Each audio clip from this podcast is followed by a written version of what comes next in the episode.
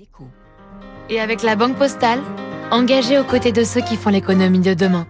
Bonjour David. Bonjour Renaud. Elon Musk n'a finalement pas que des ennemis. Ah non, hein, depuis qu'il a racheté Twitter et encore plus depuis qu'il a fait comprendre qu'il était républicain, Elon Musk, c'est vrai, n'a pas que des amis. On n'arrête pas de critiquer ses, méthodes de management. On s'inquiète de la façon dont il entend gérer Twitter en laissant en particulier à peu près n'importe qui, dire n'importe quoi au nom de la liberté de parole. Vous savez, le, fameux free speech américain, même si c'est vrai que là, ils viennent de couper le micro en quelque sorte à, à Kanye West pour ses propos totalement déplacés. Et, et, les actionnaires de Tesla, eux, bah, commencent à dire que la multiplication des déclarations de l'homme qui a aussi fondé SpaceX finissent par faire du mal au cours de bourse du, du, champion de la voiture électrique. Et ils aimeraient bien qu'Elon Musk se taise un peu. Mais cette semaine, en dépit de tout ça, certains ont commencé à oser prendre la parole en faveur du fameux Elon. Alors, qui ose voler au secours du nouveau propriétaire de Twitter? Bah, Le paradoxe, c'est que ce sont ceux qui pourraient apparaître comme ses rivaux qui ont pris sa défense. Ce sont les, les géants de la tech et de la Silicon Valley qui ont dit qu'il ne fallait pas condamner en bloc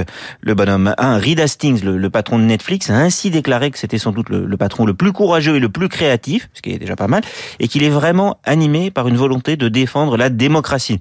Mark Zuckerberg, le patron de Facebook, a lui dit qu'il fallait le laisser tester une nouvelle approche chez Twitter. Bref, il n'approuve pas tout en bloc, mais il ne le condamne pas pour autant. Et vous, que pensez-vous, mon cher David, d'Elon mmh. Musk? Bah, Je pense qu'il est excessif et tyrannique, mais qu'il est aussi sincère et, et déterminé. On, on, peut lui reprocher de dire tout haut ce que certains pensent tout bas et d'être très violent dans, dans son management, c'est pas très acceptable.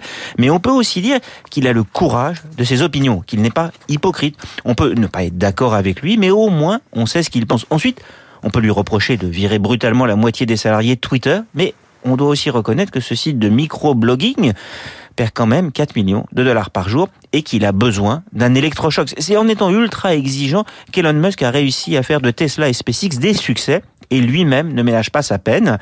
Il vient par exemple peu de temps avoir pris peu de temps après avoir pris le contrôle de Twitter, pardon, bah de lancer un nouveau service aujourd'hui payant à 8 dollars. Ça marchera peut-être pas, mais au moins lui tente des choses. Il y consacre du temps, de l'énergie et il a quand même mis 44 milliards de sa fortune personnelle sur la table on ne peut ne pas trop aimer le euh, manager, mais ça force quand même un peu le respect. Le décryptage de David Barrou sur l'antenne de Radio Classique dans une minute, le journal de 8 heures, mais tout de suite la météo.